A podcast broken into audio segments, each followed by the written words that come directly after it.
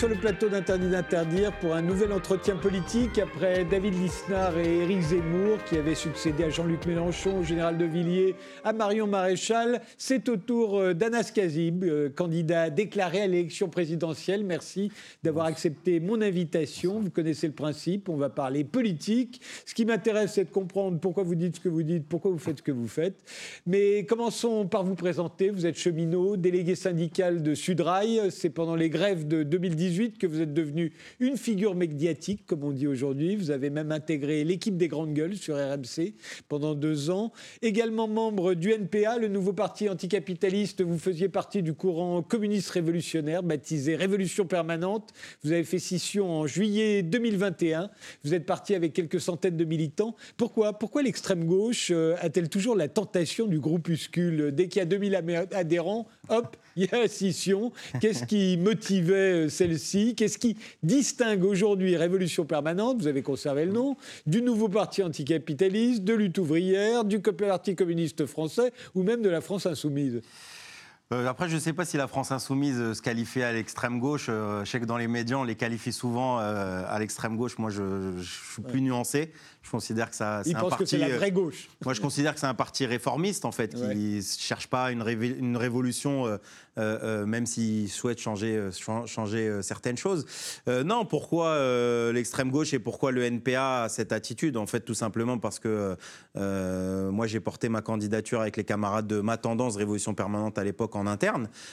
Pour être candidat du, parce que du NPA, Oui, parce que Poutou ne voulait pas y aller. et puis, on le voit quand il est interviewé, il ne veut pas y aller, il n'a pas envie il a expliqué déjà plusieurs fois. Sauf que le problème, c'est que euh, ben, les batailles de chapelle, on va dire, euh, pour garder euh, les mains sur, sur l'appareil, fait qu'on a contraint Philippe Poutou à rempiler pour une troisième fois. C'était même eux qui arrêtaient pas de dire c'était deux candidatures maximum. Et puis finalement, on a expliqué, et ils expliquent de cette manière-là que euh, ce qui fait qu'ils ont décidé de, demander à Philippe Poutou de, faire une nouvelle candidature, c'était par crainte des parrainages. La réalité, c'est que je crois qu'il y a une quinzaine de parrainages qui nous séparent, comme quoi, euh, euh, sauf que nous, on n'a pas la tradition de la LCR, de Krivine, de Besancenot, de Philippe Poutou.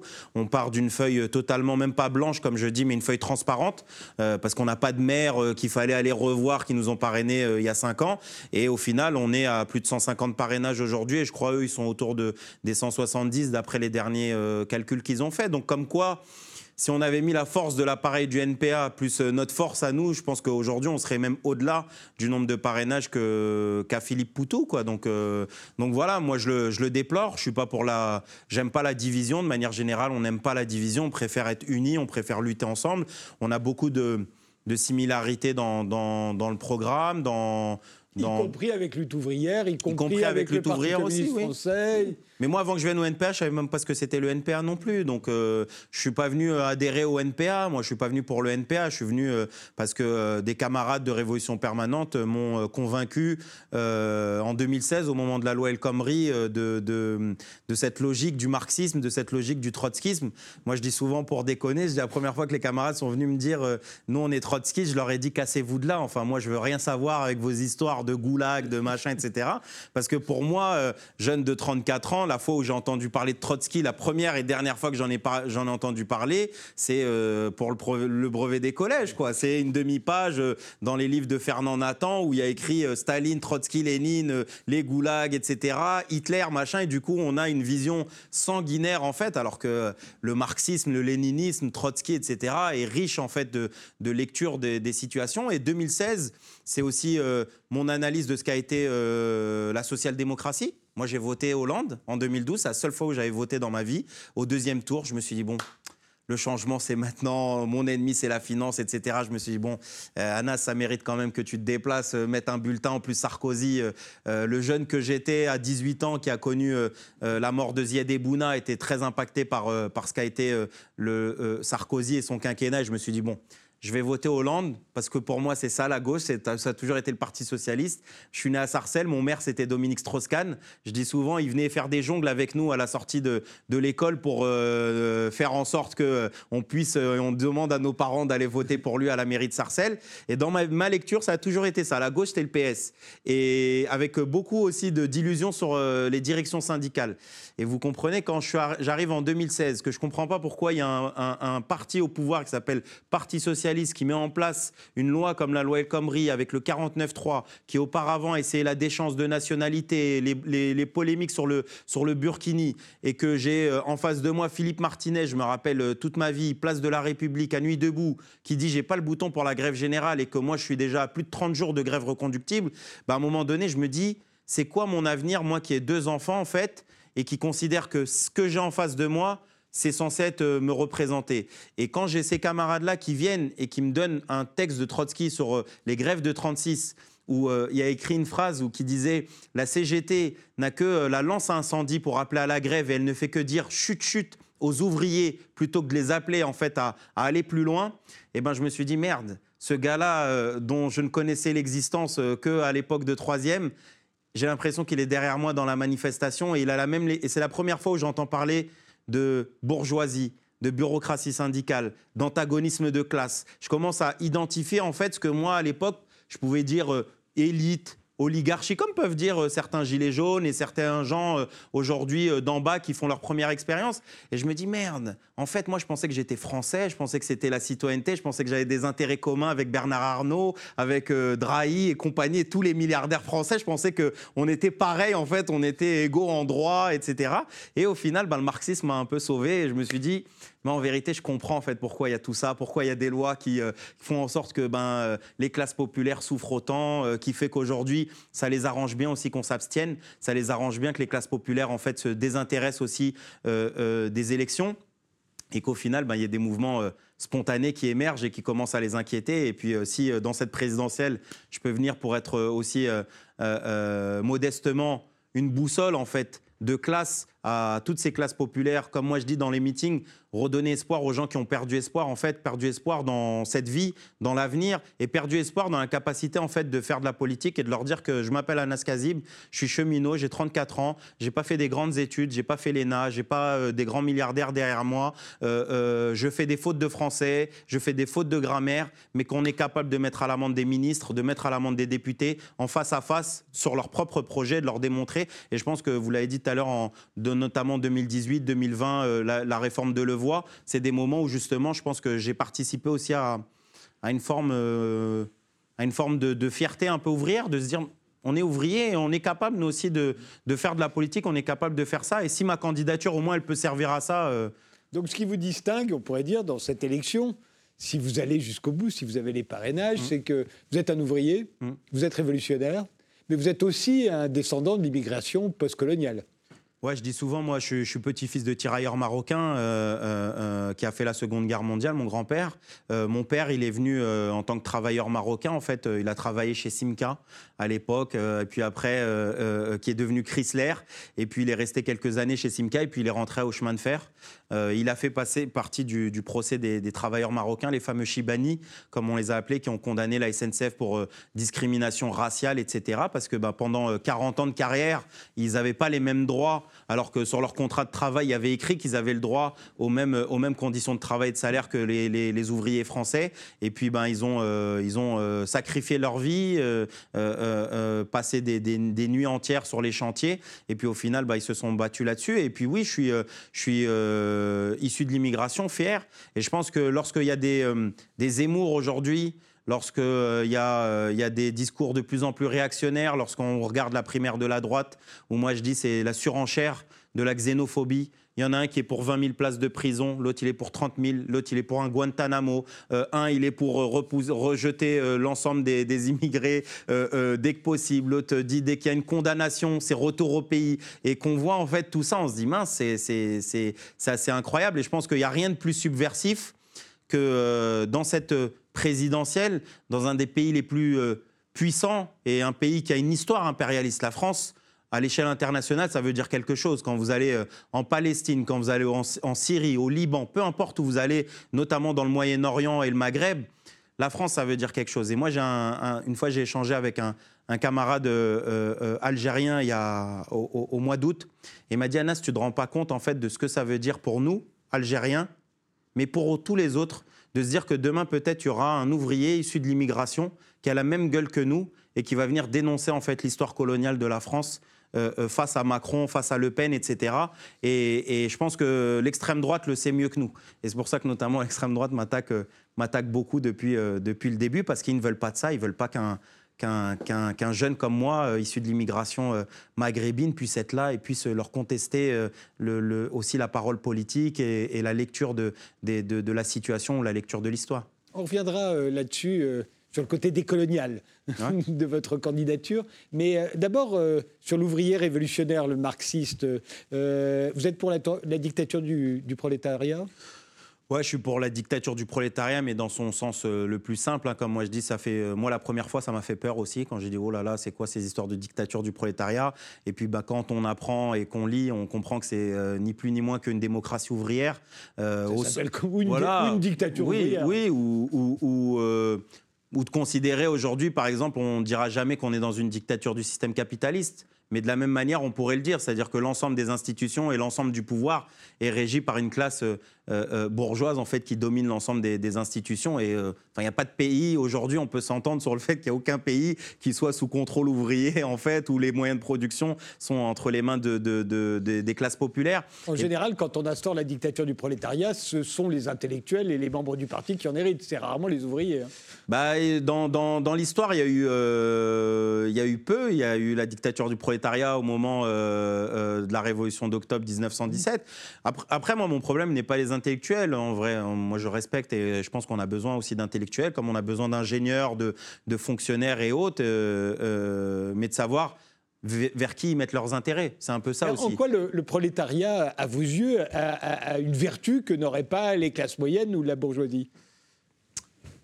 Je ne sais pas si c'est euh, uniquement une question de vertu, mais je pense que c'est une question stratégique avant tout. C'est-à-dire que je considère que la classe ouvrière, aujourd'hui, elle a entre les mains euh, euh, la possibilité euh, par le nombre et par euh, l'implantation où, elle est au cœur en fait de la machine capitaliste, la possibilité en fait de retourner les choses. C'est-à-dire que tout, comme disait Marx, euh, l'histoire contemporaine n'est que l'histoire de la lutte de classe et j'en suis profondément convaincu quand je vois, ne serait-ce qu'en France, sur le, le, siècle qui vient de s'écouler, en fait, tous les moments d'avancée politique ou de recul sont liés à des moments de lutte de classe, soit lorsque la classe ouvrière a été forte, soit lorsqu'elle a été réprimée euh, euh, euh, par la violence et le sang et, elle a perdu derrière. Et à tout niveau, en fait, je considère que oui, la classe ouvrière est la seule à même à pouvoir porter un processus euh, euh, euh, allant jusqu'au bout. Lénine disait aussi, il y, a, deux classes qui peuvent faire la révolution, c'est soit la bourgeoisie, on a vu l'exemple par exemple en 1789 et dans d'autres processus, ou le prolétariat avec l'exemple de 1917. Et que la classe moyenne,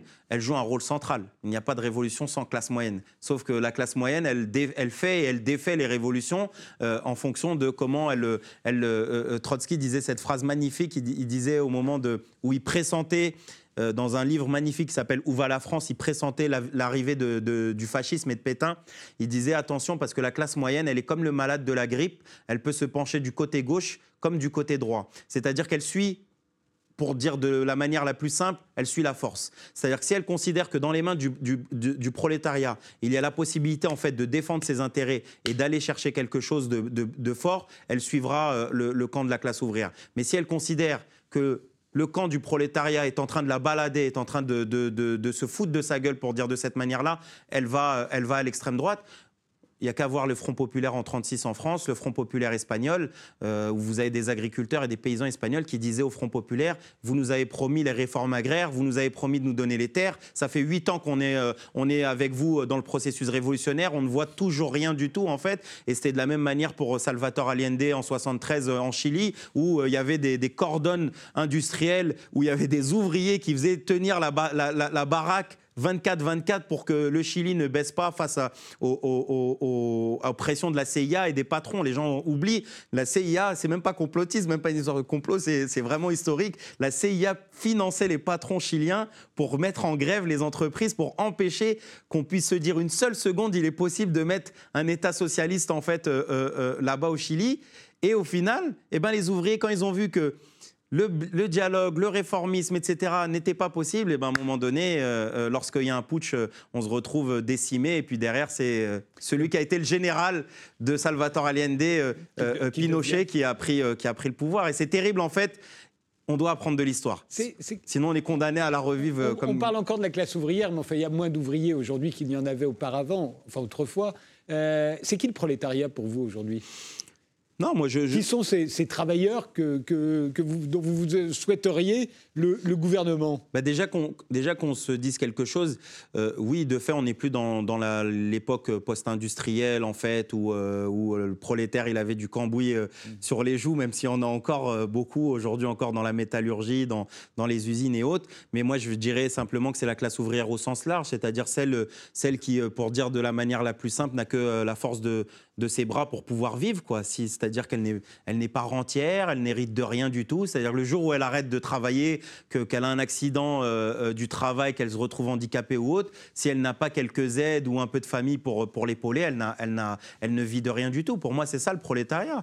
Euh, ce sont des aides-soignantes, ce sont des, cheminots, ce sont des, agents de la RATP, mais ce sont aussi des professeurs de l'éducation nationale qui, qui certains ont fait parfois fois cinq années d'études et, qui se retrouvent à gagner 1600, euh, 1700 euros. C'est euh, toutes celles et ceux qui euh, vivent du fruit de, leur travail. S'ils ne se réveillent pas le matin, euh, s'ils vont pas gagner leur croûte, en fait, s'ils vont pas faire en sorte de, remplir leur frigo, ils ne vivent de rien. Et pour moi, la classe ouvrière, c'est celle-là. C'est dans le sens le plus, le plus large dans cette définition, il y a beaucoup de gens qui rentrent. Hein. Tous les gens qui, qui, vivent de leur salaire, c'est mon cas. Oui, oui. Je ne pense pas que vous allez m'accepter dans la classe ouvrière. Oui, après, il n'y a, y a, y a, pas, y a pas, de, y a pas de, de, limite. Mais par exemple, admettons, si vous, demain, vous, vous, décidez de mettre votre, votre, votre énergie, votre savoir, vos connaissances et votre positionnement au service de la classe, enfin, quand on regarde Engels ou Trotsky ou d'autres, enfin, ils n'ont pas été, c'était pas des prolétaires dans le sens. un prolétaire d'honneur. Mais ils ont mis, ils ont mis de l'énergie, en fait, à se dire que nous, on a envie de se servir de notre position pour faire en sorte que ça soit celles et ceux, les exploités, les opprimés, qui, euh, euh, qui, réussissent. Comment expliquez-vous, euh, Anas Kazib, euh, qu'en dépit des, inégalités, je ne sais pas si elles sont plus criantes qu'autrefois, à mon avis non, mais en tout cas, on y est plus sensible, on va mhm. dire. en dépit de ces inégalités, l'extrême gauche n'a pas l'air de, l'emporter dans les, dans les esprits. On parle de, de droitisation, voire d'extrême droitisation de la société on ne parle pas de, gauchisation ou d'extrême gauchisation. Moi, je suis, en désaccord avec, cette analyse. Je, considère qu'il euh, y a une droitisation que je pourrais qualifier de superstructurelle c'est-à-dire au niveau de, la parole politique, de la parole médiatique. Ça, je pense qu'on peut tous s'accorder. Il y a juste à regarder la gueule des, médias de plus en plus. Hein. Une chaîne comme CNews, qui pour moi est la pointe avancée de, ce discours euh, réactionnaire. Derrière Bolloré, ce qu'il a fait à Europe 1, avec presque 300 journalistes qui ont dû euh, euh, quitter le, navire en fait pour mettre à la place des, Sonia Mabrouk, des Coquet, etc. Je, suis à Europe 1, j'y étais avant, j'y suis toujours. Vous êtes hein. toujours, vous? Je ne savais même pas que vous étiez à Europe 1. Mais, mais, mais je considère mais mon émission n'a pas changé. C'est vrai, mais, vous êtes le dernier des Mohicans. non, non, mais la, la, la, la réalité, c'est que euh, dans, dans, dans, les médias et dans la parole politique, il y a une droitisation et ça vient même pas spécialement que de l'extrême droite. Quand vous avez Arnaud Montebourg, moi je ne considère pas qu'Arnaud Montebourg est un, est un fou ou qu'il a un moment donné, il a eu un moment d'absence. Je pense que c'est calculé lorsqu'il fait sa sortie sur euh, euh, les, les, les, transferts d'argent vers les pays qui n'acceptent pas de récupérer les, immigrés en, en OQTH, je considère qu'il sait ce qu'il fait. Lorsque euh, Roussel va manifester avec euh, Zemmour, Bardella, euh, Philippot, etc. et les syndicats. Il va manifester avec les policiers. Avec les syndicats de policiers, mais tout en sachant ce qu'il fait. je, considère que lorsqu'il a fait une sortie en disant que ceux qui n'ont pas vocation à rester légalement sur le territoire doivent repartir chez eux, c'est aussi c'est assez terrible. Donc je pense qu'il y a une droitisation à tout niveau, mais je considère cependant qu'il y a une gauchisation, si je peux dire de cette manière-là, de la société des idées qui, qui, est assez incroyable en fait. Donc on, se, on, se, droitiserait vis-à-vis de l'immigration, mais on, on, serait, on se gauchiserait euh, sur le plan social. Non, on droitise, on droitise euh, au niveau politique sur tous les aspects. Mm. Euh, mais pour moi, il y a, y a, quand vous prenez ne serait-ce que les cinq années qui viennent de s'écouler, Enfin, à un moment donné, on parlait de Macron comme d'un Thatcher à la française. D'un euh, Cécile Cornudet disait dans les colonnes des Échos, elle disait au début c'était un bulldozer. On parlait de lui comme Jupiter.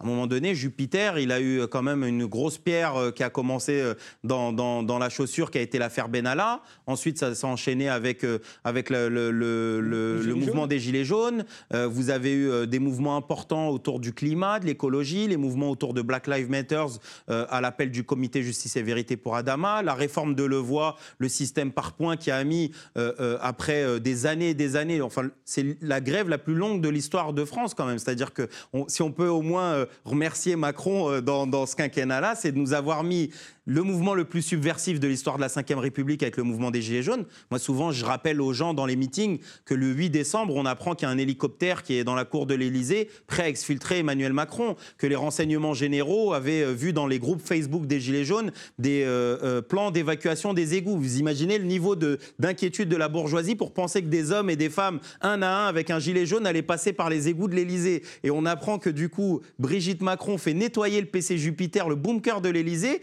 et on met 2500 gendarmes et CRS. À un moment donné, si ça, ce n'est pas de la peur en fait du pouvoir, je ne sais pas ce que c'est. Et derrière, on met un million et demi de personnes le 5 décembre contre euh, la réforme, la réforme de Levoix. Donc cette nouvelle génération, elle est là. Sauf qu'elle ne s'incarne dans aucune, et là je suis entièrement d'accord, dans aucune force politique institutionnelle. Parce que pour moi, quand je parle de la gauche institutionnelle, ce n'est pas uniquement les partis. C'est pas Europe Écologie Les Verts et la France Insoumise ou autre. C'est aussi les directions syndicales. Parce qu'aujourd'hui, quand on voit l'ensemble des mouvements qui émergent, ce sont des mouvements qui viennent d'en bas, ce sont des mouvements spontanés de la base qui échappent totalement au contrôle, au contrôle des, Mais qui ne sont dans aucun parti, d'après ce que vous avez l'air de dire, dont on ne connaît pas les intentions de vote et on ne sait même pas s'ils votent, qui ne sont pas dans les syndicats tels qu'on les mmh. connaît. Et euh, donc ça veut dire que effectivement, euh, ils ont probablement euh, un certain poids, mais, mmh. mais où? Si on parle de poids, est-ce qu'on parle de.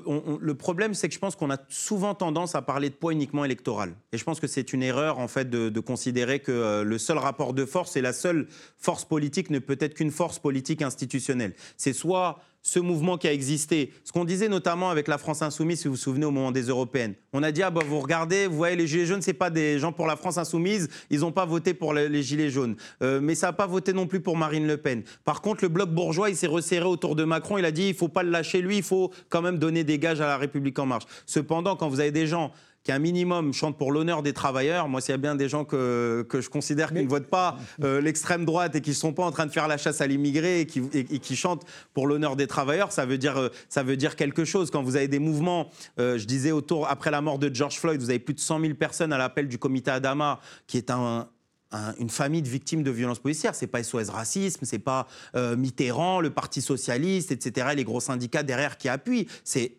un groupe d'une famille de victimes de violences policières qui arrive euh, autour notamment de la figure d'Assa Traoré à trouver le tempo juste pour mettre 100 000 personnes euh, euh, dans la rue à ce moment-là. Et, notamment, ces gens-là, ils ne se retrouvent pas dans le système institutionnel. Mais alors pourquoi vous, vous présentez, vous, voulez-vous vous présenter à, l'élection présidentielle, puisque ce n'est pas là que ça se passe? Bah, Très sincèrement, enfin, moi je dis, ce n'est pas suffisant. C'est-à-dire que le système institutionnel n'est pas, n'est pas suffisant, qu'on le veuille ou non. Moi, je n'ai pas une lecture gauchiste en fait de, de l'élection présidentielle. Je considère que c'est un moment politique important. Qu'on soit abstentionniste, qu'on vote blanc, qu'on vote peu importe pour euh, quel candidat, c'est un moment dans lequel les gens polarisent toutes les discussions politiques. C'est un moment qui euh, permet aussi aux militants révolutionnaires que je suis de pouvoir aussi dialoguer plus largement que simplement des, logiques ouvriéristes, pour le dire de cette manière-là. Et c'est un peu ce que, le reproche que je peux faire notamment à, Lutte ouvrière ou, euh, ou au NPA, c'est d'avoir une logique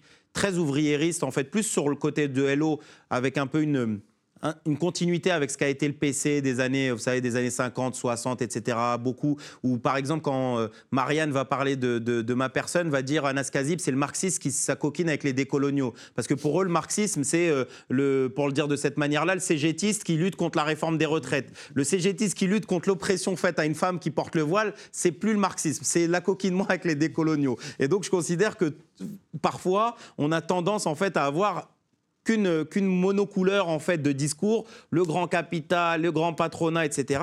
Et que moi je dis au contraire, le moment politique, c'est le moment où on peut parler des droits LGBTI, c'est le moment où on peut parler des violences sexuelles sexistes faites aux femmes, c'est le moment où on peut parler d'impérialisme. Moi, dans, dans, mes meetings, je parle de ce qui se passe actuellement avec, euh, avec Al-Sisi, cette, euh, ce, cette révélation de Odyssée euh, sur, sur l'Égypte actuellement. Enfin, c'est moi, je fais des grèves. Les gens me connaissent à travers les grèves.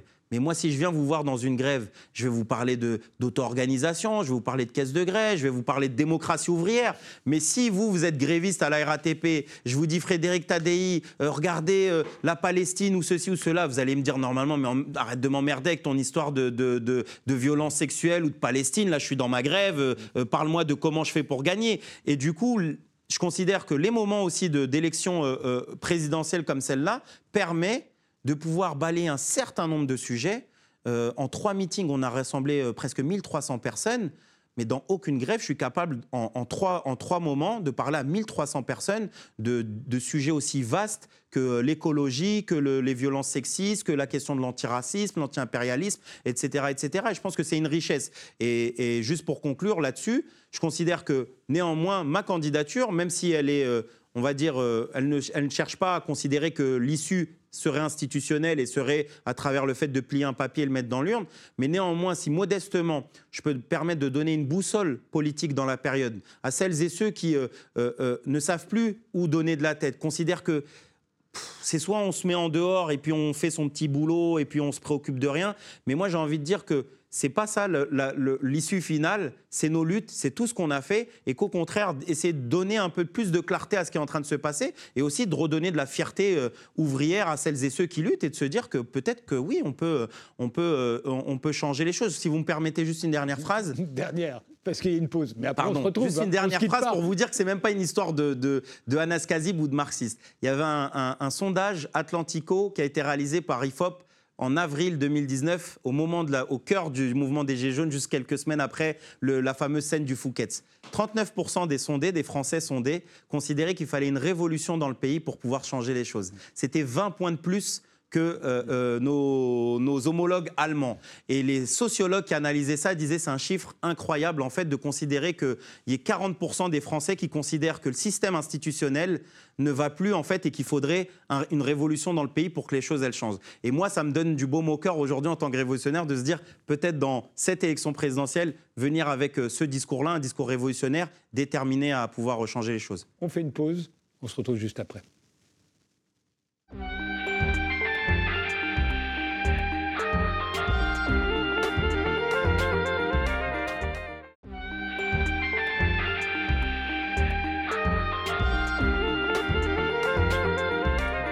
L'a compris, euh, Anas Kazib, euh, vous êtes un ouvrier, un révolutionnaire, un marxiste, mais qui défend aussi le droit euh, des croyants à pratiquer leur religion. c'est plus l'opium du peuple, la religion?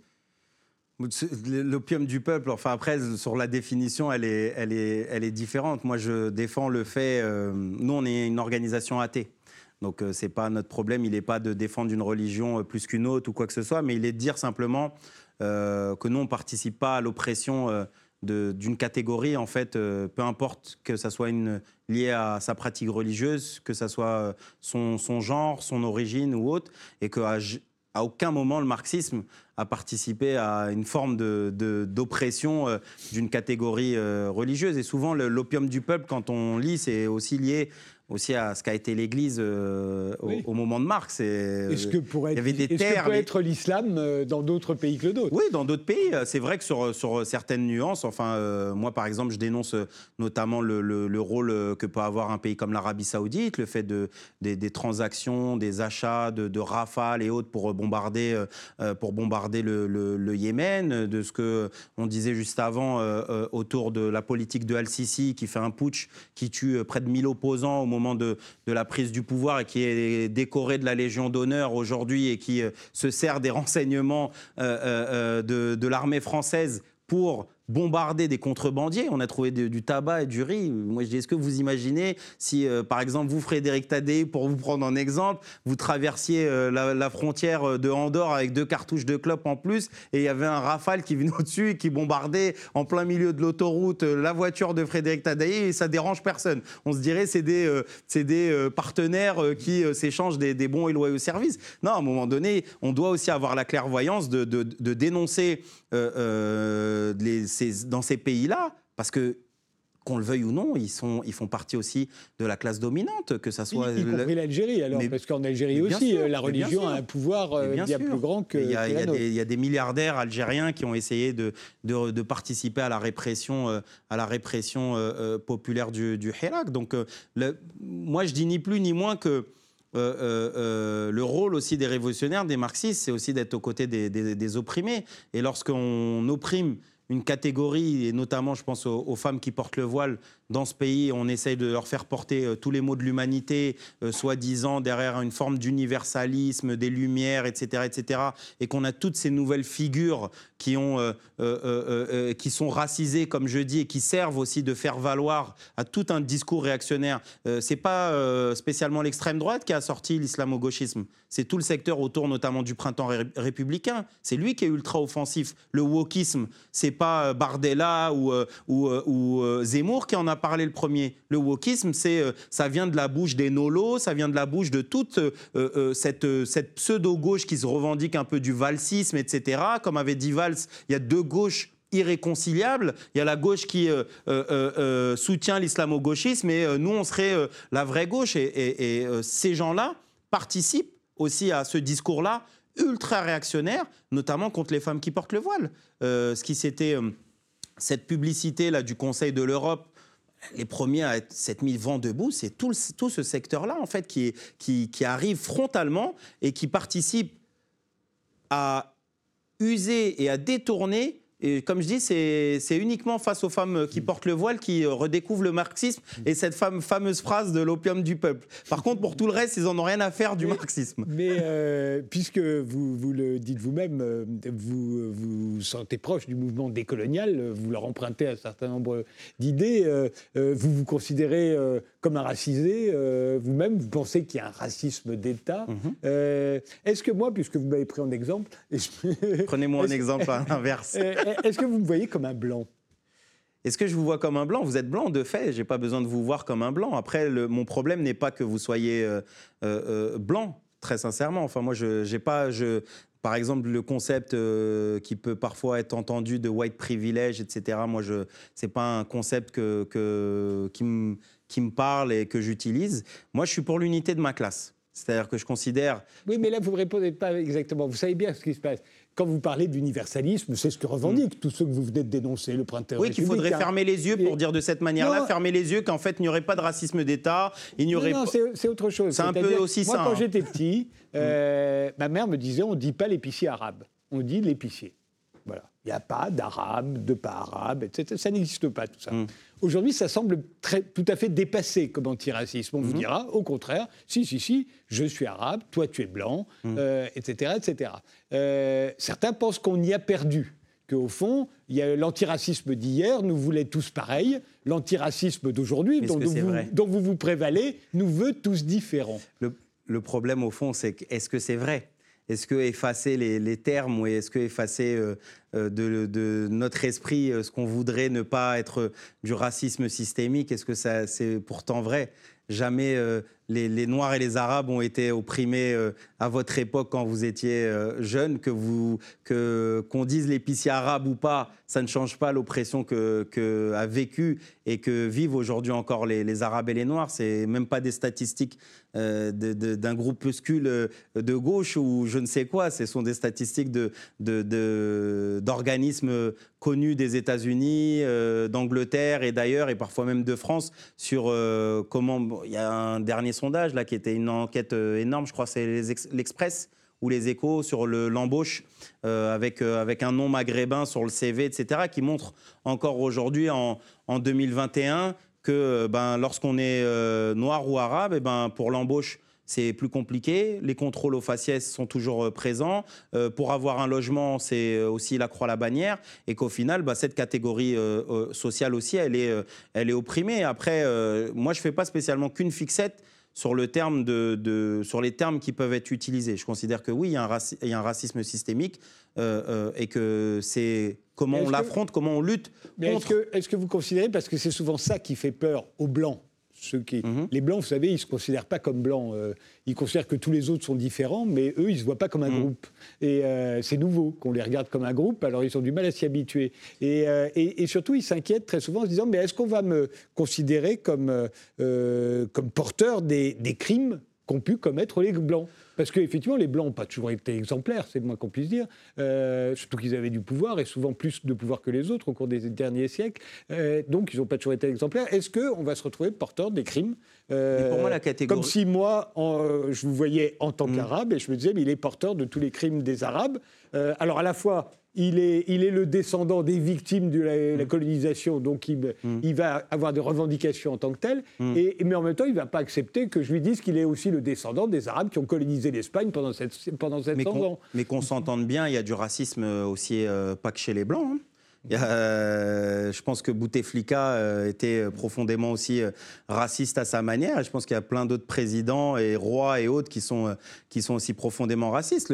et peut-être aussi quelques prolétaires. Mon problème, il n'est pas... Quelques prolétaires Qu'il y ait des prolétaires qui, du fait des discours réactionnaires, racistes au quotidien qu'ils entendent, et parfois combinés avec une certaine misère sociale, qu'on n'arrête pas de dire que, à un salarié de Bridgestone que son problème, c'est pas le patron de Bridgestone qui a pris, je crois, 8 millions de CICE, mais que son problème, c'est Mamadou à côté euh, qui risque de lui piquer son boulot, bah, je pense qu'à un moment donné, quand on est dans une misère sociale profonde, ces discours réactionnaires, ils pénètrent aussi euh, la, classe ouvrière n'est pas imperméable à tous les discours, elle n'est pas immaculée de, de, de, de, tout, euh, de toutes les meilleures choses. Il y a parfois des, choses qui pénètrent aussi la classe ouvrière. Comme on dit, la pensée qui domine, c'est aussi la pensée de la classe dominante à, à marteler ces discours-là. Mon problème, il n'est pas celui de Jean-Pierre de Bridgestone c'est pas lui qui est responsable du colonialisme en, fait euh, en Algérie, au Maroc, en Tunisie. C'est pas lui qui est responsable de ce qui s'est passé de la traite négrière ou autre. Euh, euh, mon problème, il est ce, système depuis des années et des années, et puis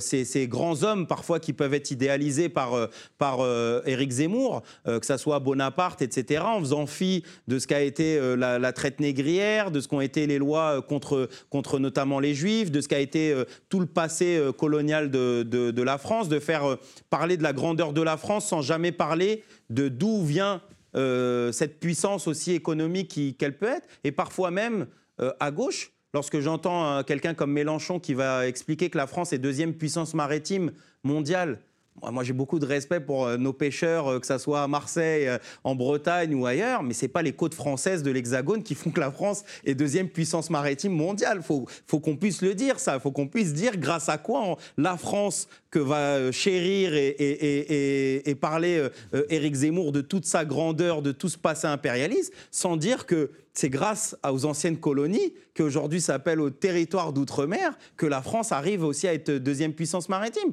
Et il faut qu'on puisse se, dire ces choses-là. Et donc mon problème, et cette catégorie-là, elle n'est pas... Euh, moi, mes collègues, je lutte avec eux. Je lutte avec eux. C'est-à-dire, jamais dit à toi, attends, toi, t'es blanc, alors euh, attends, euh, demain matin, moi, déjà, je lutte avec les Noirs et les Arabes. J'ai jamais fait aucun tri, ni de genre, ni de religion, ni de couleur, ni de quoi que ce soit. Je considère qu'au contraire, malheureusement, ces discours, ils visent aussi à, à, nous diviser. Le discours ambiant de droitisation, il n'est il pas anodin. Il n'est pas anodin. Euh, tout à l'heure, je vous euh, disais euh, ce fameux sondage d'Atlantico.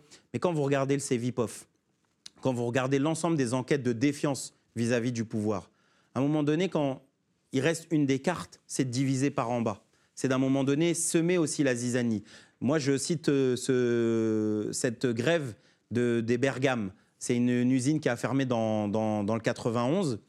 Et euh, il y a un reportage qui est passé dans C'est dans l'air. Et à un moment donné, c'est l'annonce de la liquidation judiciaire. Ils disent, les syndicalistes sortent, ils disent c'est terminé. Ils ne veulent pas euh, euh, accepter de repreneur, l'usine va fermer.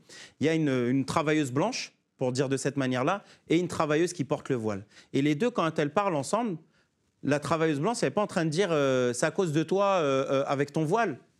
Les deux, elles disent, mais en fait, c'est le système comme ça qui, nous broie. Elle dit, et une, elle dit, c'est le système capitaliste. Elle dit, ça fait 40 ans, 50 ans, tous ces politiciens, tous, en fait, ils ont tout fait pour les patrons, ils n'ont rien fait pour nous. Et je trouve que ces gens-là ne sont pas marxistes, n'ont lu peut-être aucun livre de l'histoire révolutionnaire, mais ils ont cette lucidité et cette clarté en fait politique à comprendre qui sont les ennemis. Les gilets jaunes, pour beaucoup, on a dit, c'est cette France périurbaine en fait qui euh, était très éloignée de la politique, qui au demeurant menait sa vie très tranquillement. Et quand vous écoutez les Gilets jaunes, bah, vous voyez qu'ils visaient quelqu'un, ils visaient, ils disent l'oligarchie, les élites, etc. Mais aujourd'hui, mais ils vous interrompre, on a l'impression que tout le monde vise quelqu'un. Euh, c'est-à-dire que, euh, continuons de me prendre en exemple, puisque hum. en tant qu'homme euh, hétérosexuel français, n'ayant pas eu la chance de naître dans la classe ouvrière, je me, je, me, je me sens le potentiel ennemi de plein de gens de la lutte des classes. Euh, je peux être désigné comme euh, un ennemi, un responsable de l'exploitation, un héritier de l'impérialisme, de l'impérialisme français que vous mmh. dénoncez. Mmh. Euh, j'aurais pu bénéficier, même pas mes, mes, aïeux, mais tout simplement moi, par le fameux privilège blanc, ou en tout cas en tant qu'héritier d'un système. Euh, ce fameux domaine maritime mondial, vous mmh. dites mmh. vous-même, on le doit à cette mmh. époque-là. Euh, je peux être aussi accusé euh, d'être responsable du patriarcat, donc euh, de la culture du viol, donc de l'homophobie. je peux être accusé aussi, alors d'être responsable évidemment de l'islamophobie, de l'antisémitisme, etc., etc. Et finalement, je me pose toujours la question, on est responsable de quoi? Puisque on va me dire aussi que euh, si, euh, euh, si j'ai fait de bonnes études, c'est parce que j'avais un bagage culturel que j'ai hérité. Et, si j'ai fait une carrière, on me dira que c'est grâce à mon réseau social. Donc en fait, je suis responsable d'absolument rien de ce que j'ai fait. Je vous rassure, moi, j'ai aucun diplôme. Hein. Donc c'est mmh. vraiment un exemple mmh. qui n'est pas le mien. Mais on dira que je ne suis responsable de rien de ce que j'ai fait, que je suis responsable de tout ce qu'ont fait les autres. Non, mais la question, elle n'est pas. Euh, il, faut essayer de, de dépersonnaliser aussi les choses. Parce que parfois, on, a l'impression que. Oui, mais le problème, il n'est pas. Moi, mon ennemi, c'est un, ennemi de classe. Et dans cette classe, il y a des catégories. Euh, euh, parfois qui vont au plus réactionnaire, comme peut être, peut être Zemmour aujourd'hui, peut, peut, être incarné à travers Zemmour.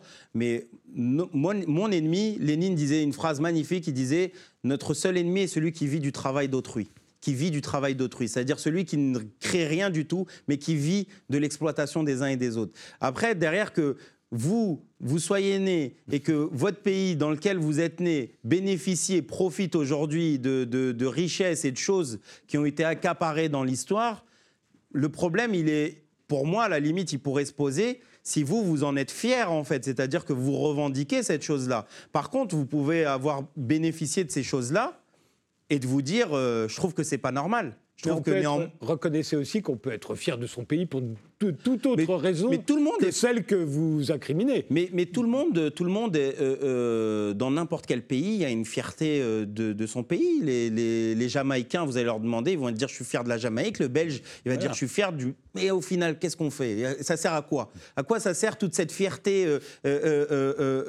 incommensurable que chacun a pour son pays? Orwell disait cette phrase magnifique là où il y a le patriotisme, il y a la guerre. Mmh. Et moi, je considère que comme je disais au début, je pensais que ma citoyenneté, mon lien direct, il était avec Bernard Arnault ou Drahi ou peu importe. Mais aujourd'hui, je dis en tant que militant révolutionnaire, en tant que militant internationaliste, que mes intérêts communs, ils sont avec euh, le prolétaire polonais, le prolétaire camerounais, sénégalais, brésilien, etc.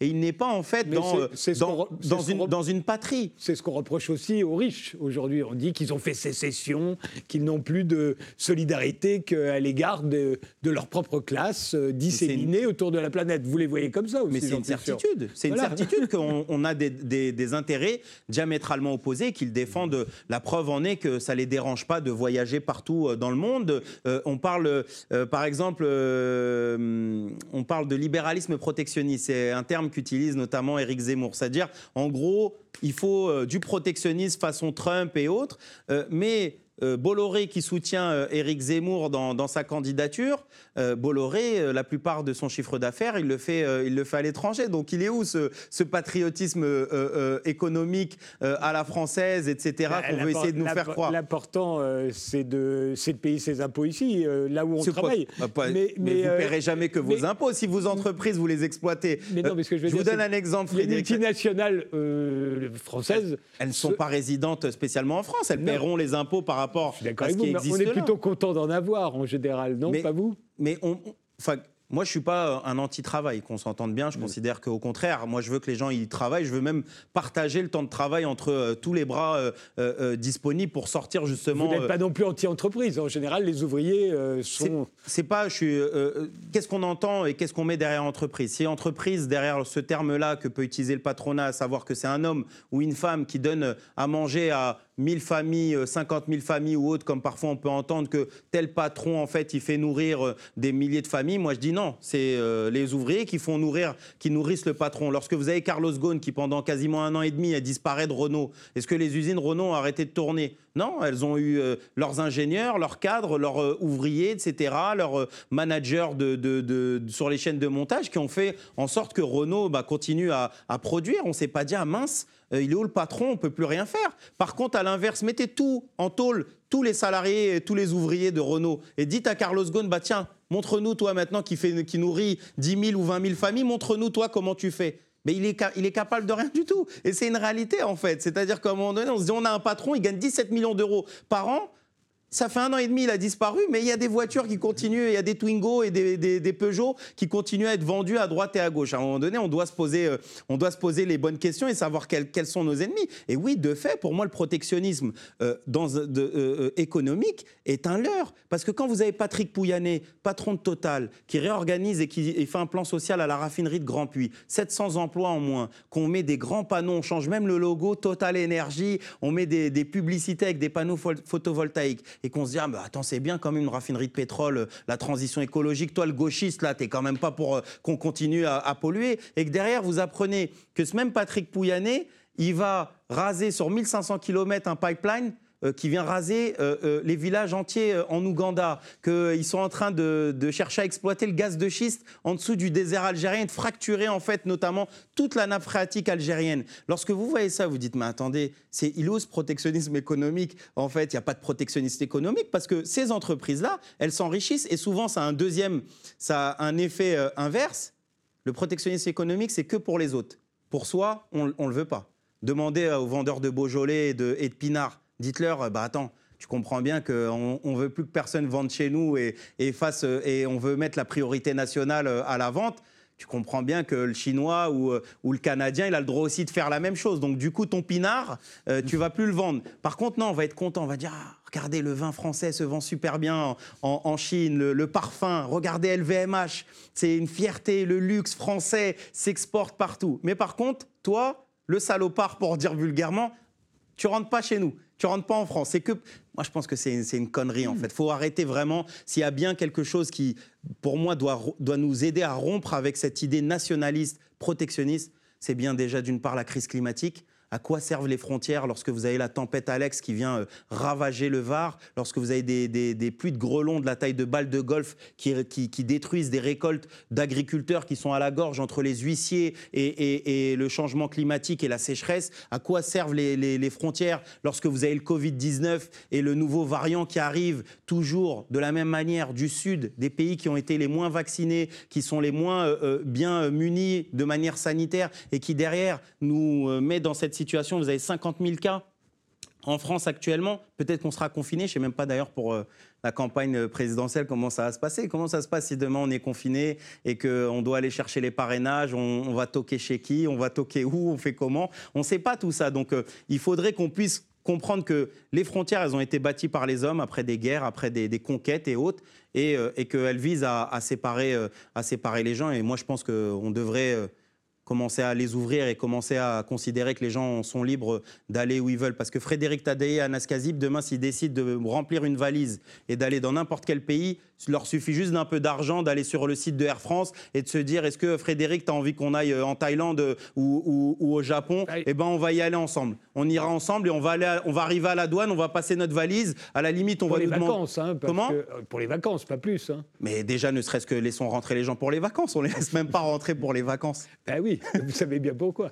Ah, mais le problème, c'est systématiquement le même. C'est qu'un Français, c'est un expatrié lorsqu'il va s'installer dans un pays étranger, c'est un expat, c'est fashion, c'est pour faire rayonner la bonne boulangerie française. Regardez cette boulangerie à San Francisco qui vend des croissants ou ce restaurateur qui est au Japon.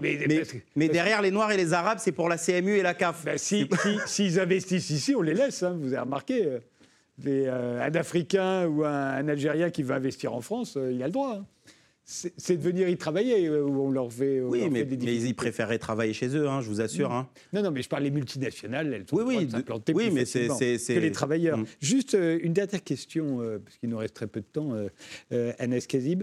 la grève, les manifestations, vous en avez fait beaucoup. Est-ce que c'est encore opérationnel? J'ai l'impression que ça fait partie d'une mythologie de gauche. Il faut en passer par là. C'est les combats. Euh, et puis alors les manifestations, après on va se plaindre des violences policières, et puis on va remanifester contre les mmh. violences policières. On en oublie même pourquoi on manifestait au début, au moment avant les violences policières. Vous n'avez pas l'impression que ça tourne en rond et que ça mène nulle part?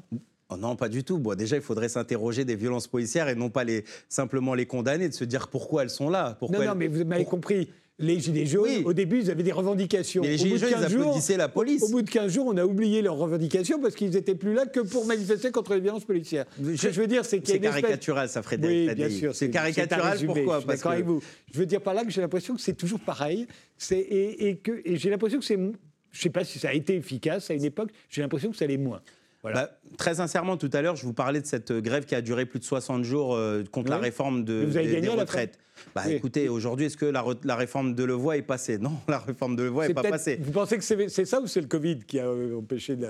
Bah, je pense qu'il euh, y a eu le Covid, mais la réforme contre l'assurance chômage, où il n'y a pas eu un seul jour de grève, ça ne l'a pas empêché de passer. Et je pense que s'il n'y avait pas un seul jour de grève contre la réforme des retraites, Macron n'a que faire du Covid. Hein. C'est un texte, on l'envoie à l'Assemblée, ça passe, ça passe euh, à l'as. Donc euh, heureusement qu'il y a eu euh, ces grèves-là. Après, il peut dire 2022, etc. Non, mais c'est défensif tout ça. Vous voyez ah, ça, c'est défensif. Ça, je suis entièrement d'accord. Je ne vois, je vois pas la gauche souvent aller vers des, choses progressistes et positives. Avec des projets, des. Mais ça, je suis ça, ça vous, vous, prêchez un, un convaincu là-dessus. Sur ça, moi, je suis profondément convaincu qu'il faut rompre profondément avec cette logique de lutter pour rester simplement au niveau dans lequel on était. Ça demande, je vous avais dit cette phrase tout à l'heure de, Trotsky où euh, on n'a on pas envie de faire d'énormes sacrifices en fait pour peu de résultats. Et la réalité, c'est qu'aujourd'hui encore, faire 60 jours de grève juste pour dire laissez-moi comme j'étais. Les gens ne veulent plus faire ça. Ils sont prêts, par contre,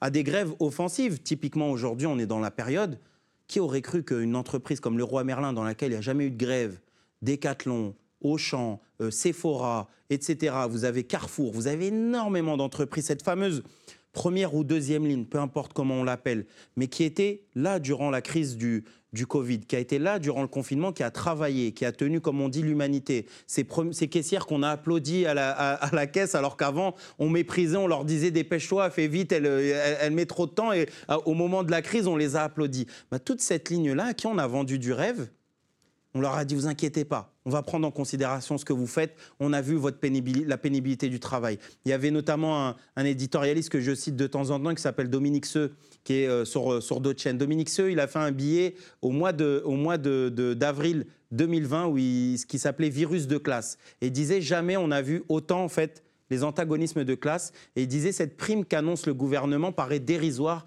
et c'est bien une, revalorisation des salaires qu'il va falloir entamer rapidement après. Parce que tout le monde a vu que ces prolétaires, ces ouvriers, que ce soit chez Auchan, dans les transports, chez Deliveroo ou autres, sont mal payés. Et aujourd'hui, plus que jamais, ils se mobilisent pour l'amélioration de leurs conditions de travail et de salaire. Donc oui, la grève, ça, existe et, ça, ça, a été démontré par plusieurs reprises. Je pense que peut-être une des erreurs des Gilets jaunes, ça a été justement que le samedi, même avec toute la radicalité, n'est pas suffisant. Parce que si le samedi, vous êtes là, radical, mais que le lundi, vous êtes en train de faire tourner la machine à économie, ça ne va pas. Et je pense que ce qu'il aurait fallu, et c'est pas, et je ne jetterai jamais la faute aux Gilets jaunes pour conclure là-dessus, je pense que le rôle des directions syndicales a été primordial, qu'ils ont préféré regarder ailleurs parce qu'ils ne voulaient pas participer à la déstabilisation de ce système-là, mais que si les directions syndicales avaient dit les cheminots, la RATP, les raffineurs, l'énergie, etc., la propreté, tout le monde, avec les Gilets jaunes, on paralyse le pays, on va frapper là fort. On va aller jusqu'au bout et on va pousser